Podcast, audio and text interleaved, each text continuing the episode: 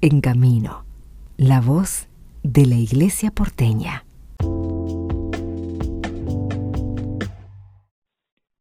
Conversamos con, Diego Georgiev, él es del Centro de Espiritualidad Santa María. Diego, en nuestra arquidiócesis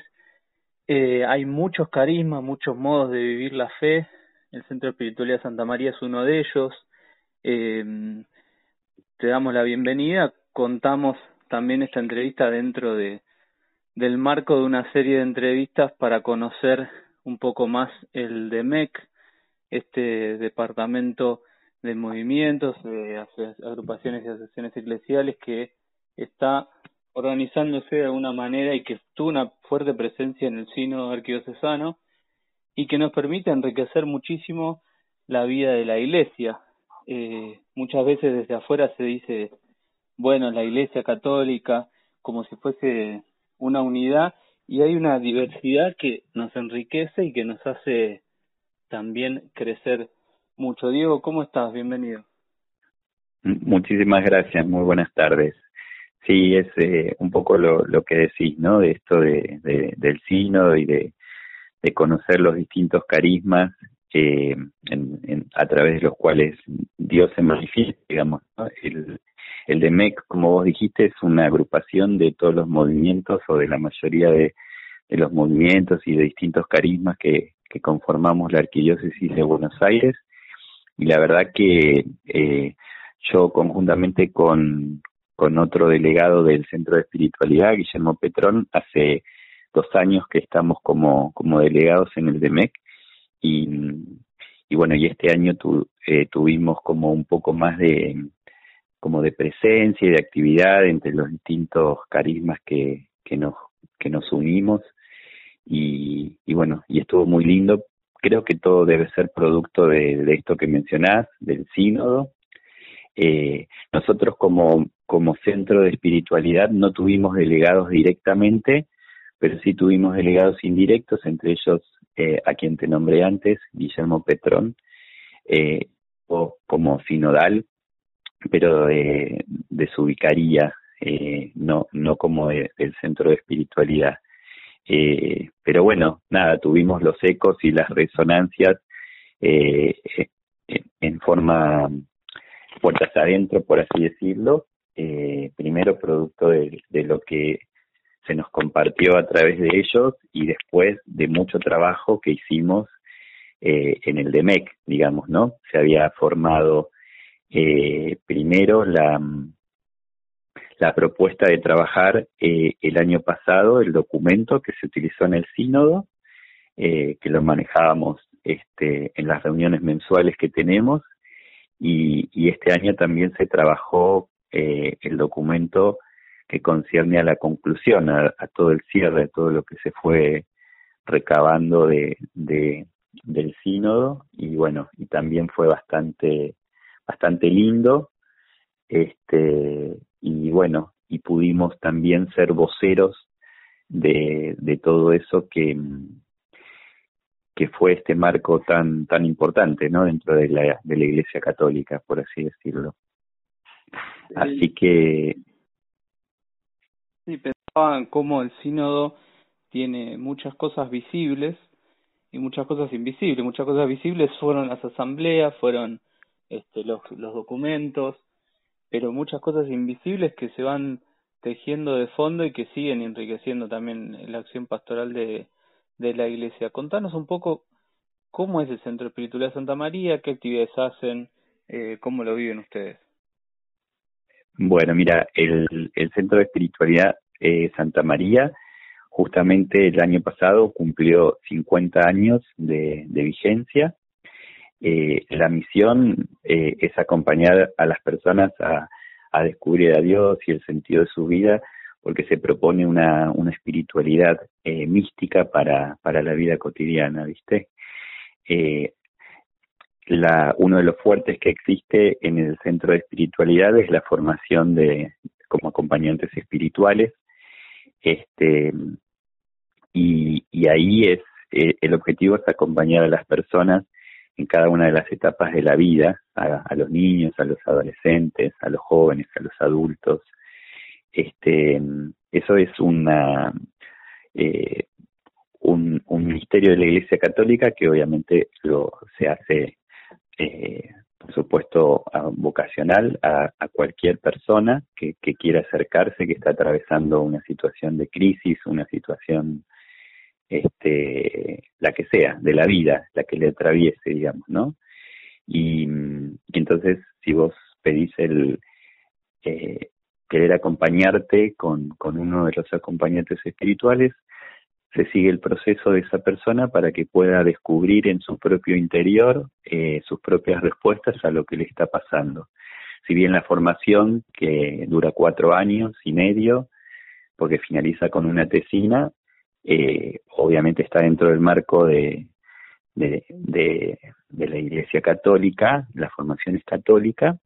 el acompañamiento se da a cualquier persona, o sea, no, no necesitas obviamente ser eh, católico, sino que estamos preparados para,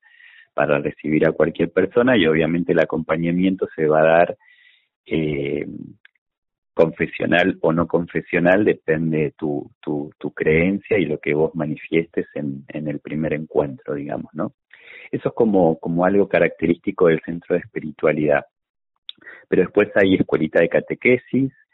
eh, también, eh, obviamente, está hay un grupo de jóvenes misioneros y este, como nuestro carisma se centra en la oración contemplativa, también están los grupos de, oración, que fueron también uno de los, de, los con lo que se fundó, digamos, eh, el centro empezó con estos grupos de, de oración que al ser este contemplativo, el carisma son, es la oración de silencio, propiamente dicha. Este, y, el centro, como te dije, nació en 1972 a través de su fundadora, Inés Ordóñez de Lanús, que es una, una laica, teóloga, este, y en 1998 fue reconocido eh, por la Arquidiócesis de, Buenos Aires. Eh, bueno, nada, Inés este, es madre de ocho hijos, eh, tiene más de 30 nietos, maestra, catequista, como te dije antes, licenciada en Teología de la Universidad Católica de, de acá de Argentina. Este, y bueno, justamente en 1972 funda este centro, primero como te dije, con, con la intención de, evangelizar a través de la catequesis, después surgieron los,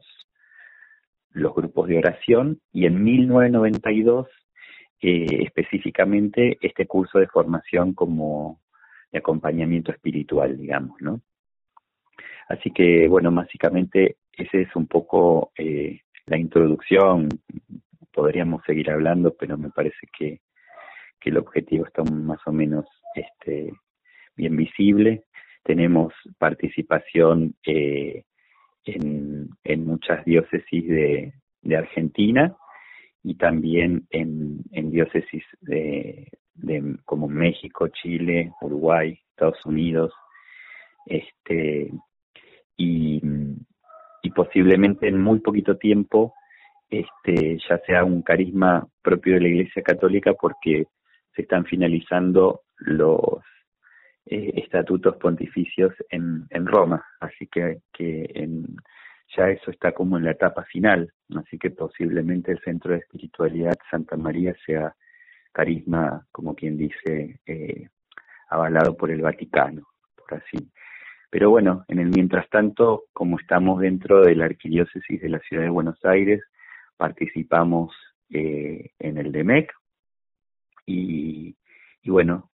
y la actividad esta sinodal fue bastante todo lo, toda la experiencia hasta del sínodo que compartimos con los distintos carismas fue muy positiva este y, y se va como como viendo la eh, como esto este fermento que mencionan la, la, las escrituras no esto tan lindo que es como como empezar no solo también a